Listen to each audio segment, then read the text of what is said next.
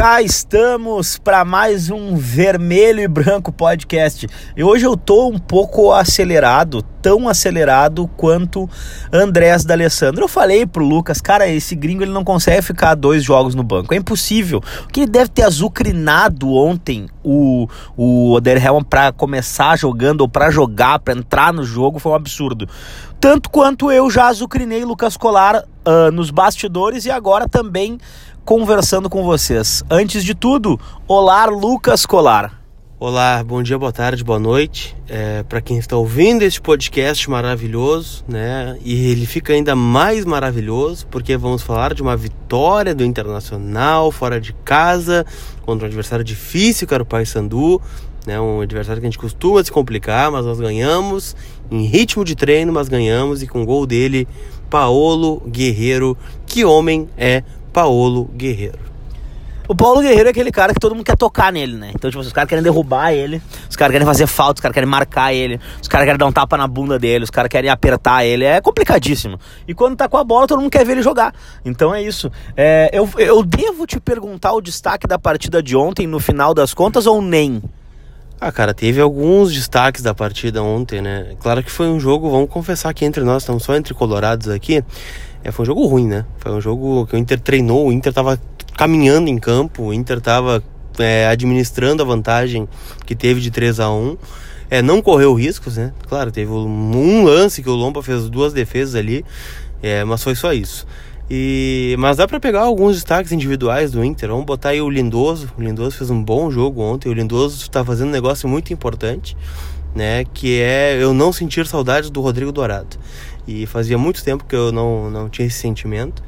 É, o Wendel foi muito bem quando teve perna ontem também. E ele, né? Paulo. Paulo Guerreiro. É, o Paulo Guerreiro ontem ele teve três bolas. Uma, ele fez um golaço anulado. A segunda, ele perdeu um gol inacreditável. E a terceira, guardou, né? Não, e essas coisas só acontecem quando há oportunidades, né? E ontem o Inter criou, assim, um, uma infinidade de, de, oportunidades. Só que, pô, o primeiro tempo foi daquele jeito, né? Que a gente conhece do Inter.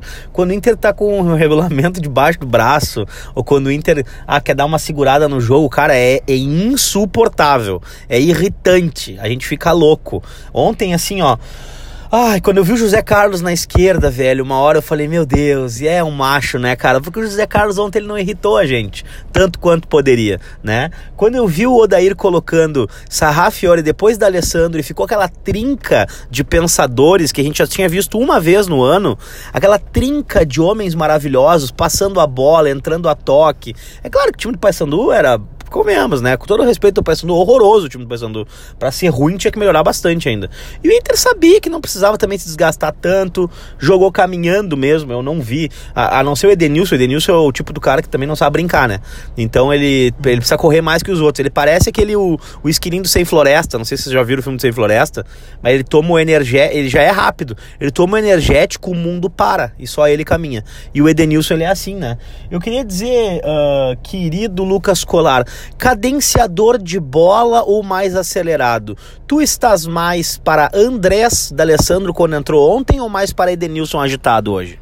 Ah, eu tô meio da Alessandro hoje, né? Ainda é cedo, né? Estamos gravando esse programa pela manhã, né? Ainda é tudo muito cedo. E seguinte, é, o D'Alessandro é genial, né? É, vamos combinar assim, o D'Alessandro hoje ele é titular do Internacional. Isso ninguém se discute, isso o Odair não discute, isso o D'Alessandro não discute, isso nem algumas arrobas do Twitter chatas pra caramba discutem. Mas ele tem 38 anos, e isso é fato, e ele sabe disso, né? Ele já falou sobre isso, que ele não vai jogar todos os jogos. Então, especialmente fora de casa, não veremos o D'Alessandro. E aí fica a grande dúvida deste que está falando com vocês sobre a postura do Internacional fora de casa. Porque para mim temos 10 titulares fora de casa e resta um. E aí quem? Eu não sei quem é esse cara. É o Parede? Eu não sei, eu acho que o Parede é um cara voluntarioso. Eu não vejo motivo para demonização do Parede que está acontecendo. É, poderia ser o Potker, mas ele não se ajuda. Poderia ser o Neilton, mas ele também não se ajuda. Poderia ser o Wellington Silva, mas ele se ajuda muito menos. Poderia ser o Sarrafiore, mas aí eu não sei se ele é o cara para jogar aberto. Então fica essa grande questão aí, quem é o cara que o Inter deve utilizar no lugar do Alessandro jogando longe de Porto Alegre? Acho que essa peça vem de fora na parada da Copa América. Lucas Colar sempre com aquela aquele achismo dele que sempre tem uma, uma ponta de informação que ele não quer nos, nos revelar. Mas a gente vai descobrir com o passar do dias o que está, o que sabe Lucas Colar que nós meros mortais Não sei nada. Não sei nada. Diz ele que não sabe nada, mas uh, como diz o sábio, nada sempre é alguma coisa. Nunca é nada, né? Então, é, o jogo de ontem, cara, olha, eu vou dizer uma coisa para vocês. Esse time do Paysandu só não é pior que o time do Juventude, viu? É... Ah! Ah, como o mundo dá voltas, não é mesmo? Eu quero agora que vocês todos, inclusive você, meu caro Dricos, peça desculpas a mim, porque eu conheço o Juventude. Eu sei o que acontece quando o Juventude encara o Grêmio. Quando o Grêmio está no momento ruim, delicado, precisando recuperar a confiança, ele perde, né? Então é tipo aquela rouba, né? Que em, em tempos você está carente, você está precisando, né? Você solteiro, você que está precisando de dos namorados, pessoal todo namorando. E aí, ai, agora o que eu vou fazer? Ficar sozinho em casa? Não, liga para aquela rouba lá, né? É o Juventude com o Grêmio, é exatamente isso, né? Então, é, eu já sabia e você inocentemente acreditou no Juventude. Infelizmente, você se decepcionou, mas eu não. Cara, é que tu é arroba, né, na verdade, né? Tu é arroba nesse caso do Juventude Grêmio aí. Por quê? Porque tu é, aqui, tu, tu é aquela arroba, aquela pessoa que sabe que o cara vai te procurar. Sabe que o cara vai correr atrás de ti. Sabe que ele vai bater na tua porta. E foi exatamente o que aconteceu. A necessidade da vitória bateu na porta do Juventude, que simplesmente foi deprimente no começo do. A partir do. Bom, o começo do jogo foi horroroso. Eu nem ia secar, na verdade, não fazia sentido secar. Mentira. Nem eu acreditava que pudesse acontecer. Porém, porém estava eu longe da televisão quando ele, o goleiro de Juventude, pega o pênalti de Jean-Pierre. Enfim, tentamos, Juventude só não é pior é, do que o, o Paysandu só não é pior do que esse time horroroso do Juventude. Mas voltando a, ao nosso jogo, Paulo Guerreiro, 8 gols em 12 jogos. Primeiro gol que não faz no Beira Rio para calar os cornetas insuportáveis que precisam achar sempre uma coisa para encher o saco. Então, é, um abraço para todos aqueles que achavam que o Paulo Guerreiro seria uma contratação ruim. Queria aproveitar também para mandar um abraço para todo mundo que corneteou o Sobis, dizendo que ele não era jogador do Inter.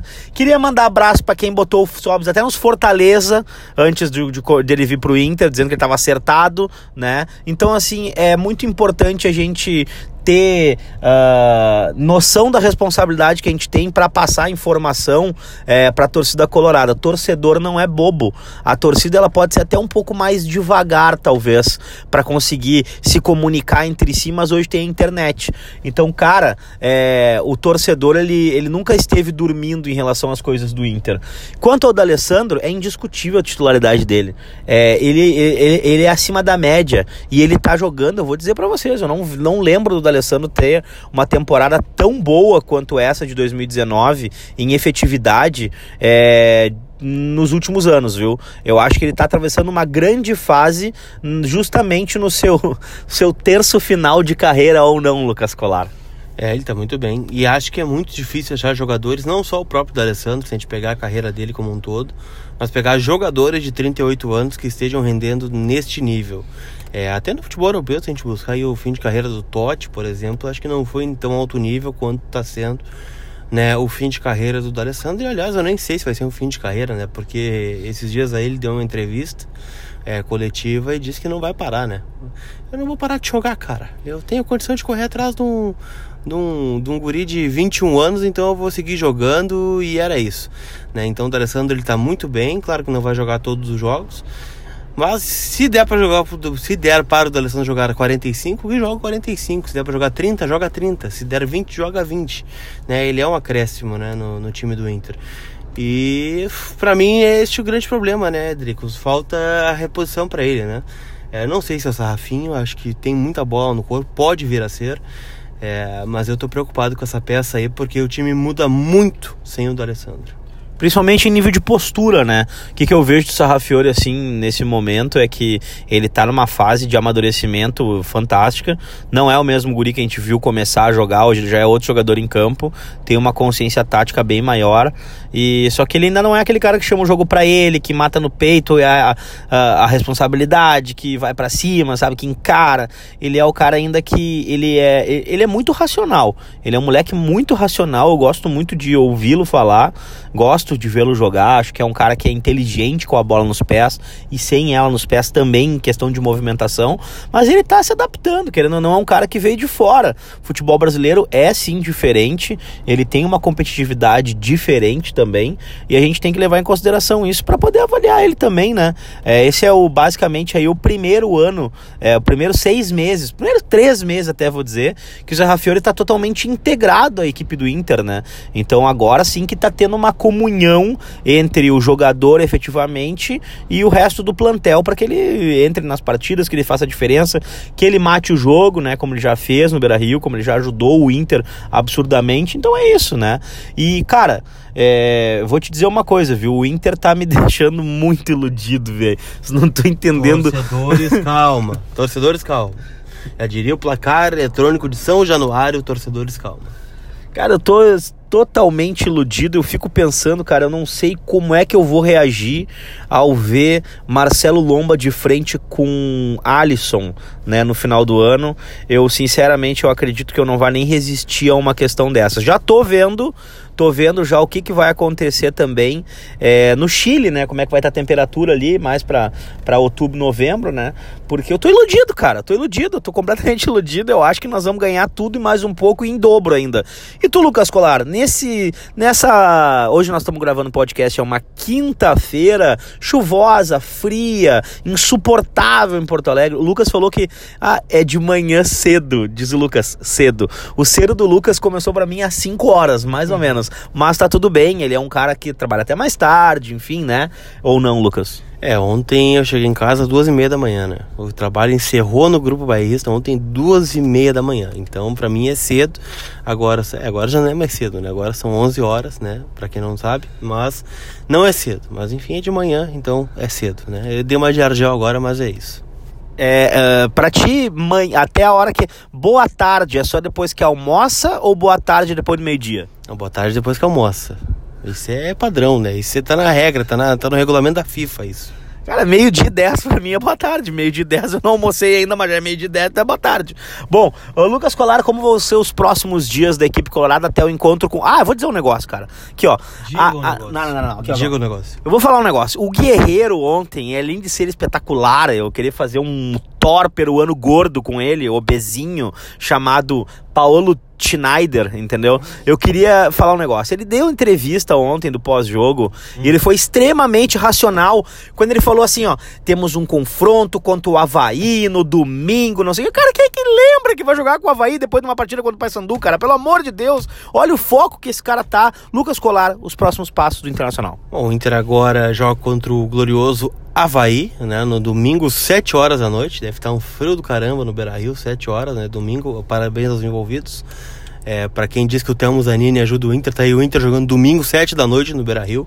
É, mas é o Havaí, é um jogo né, teoricamente fácil. O Havaí perdeu para o Ceará em casa na última rodada. O Havaí tem na figura do centroavante Brenner, aquele mesmo, lembram do Brenner, que fazia gol de pênalti no Inter? É, não deve jogar, né? Ele pertence ao Inter ainda.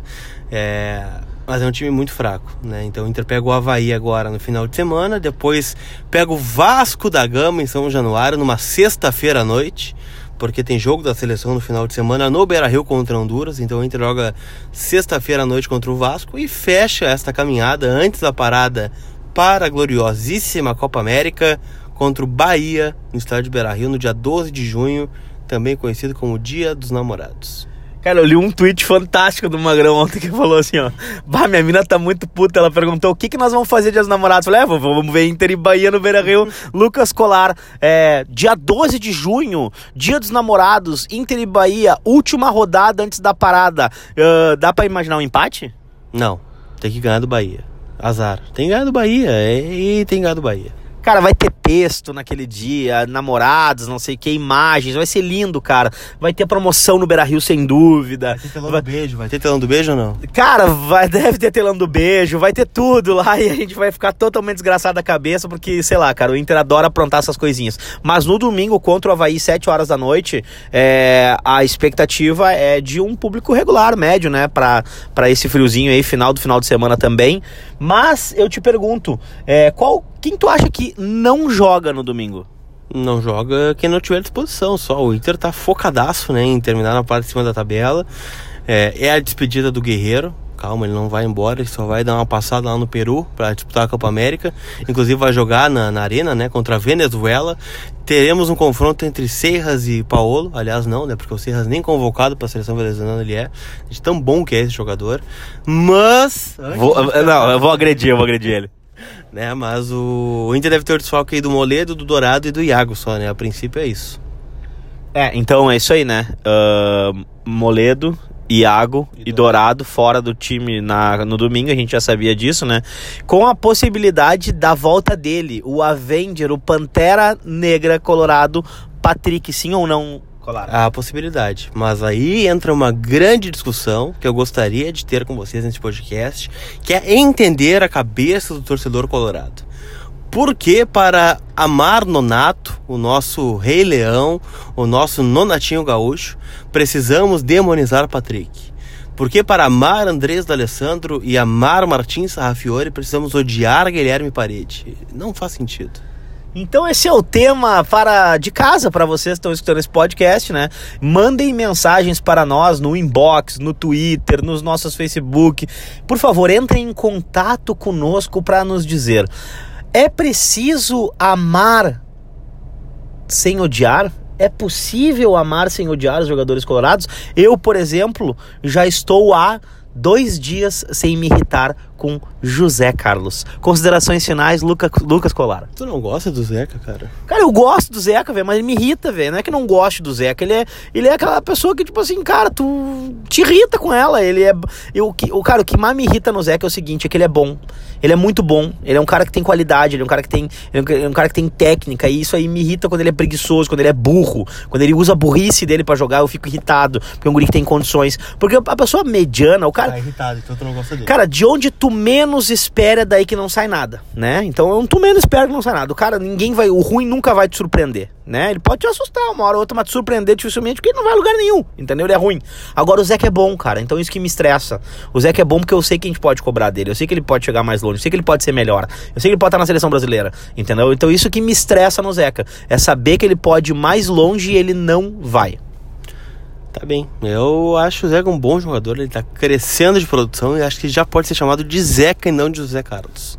É o que eu acho. Vou voltar a chamá-lo de Zeca, uh, a pedido do meu amigo querido Lucas Colar, e eu vou dar tchau para todo mundo. O Lucas Colar vai encerrar hoje que eu tô meio acelerado. Gurizada, beijo do gordo, abraço para vocês, se cuidem. Vai ter podcast de pré-jogo antes do jogo contra o Havaí, então fiquem ligados que vai rolar a edição extraordinária do pré-jogo. Tchau, Lucas Colar.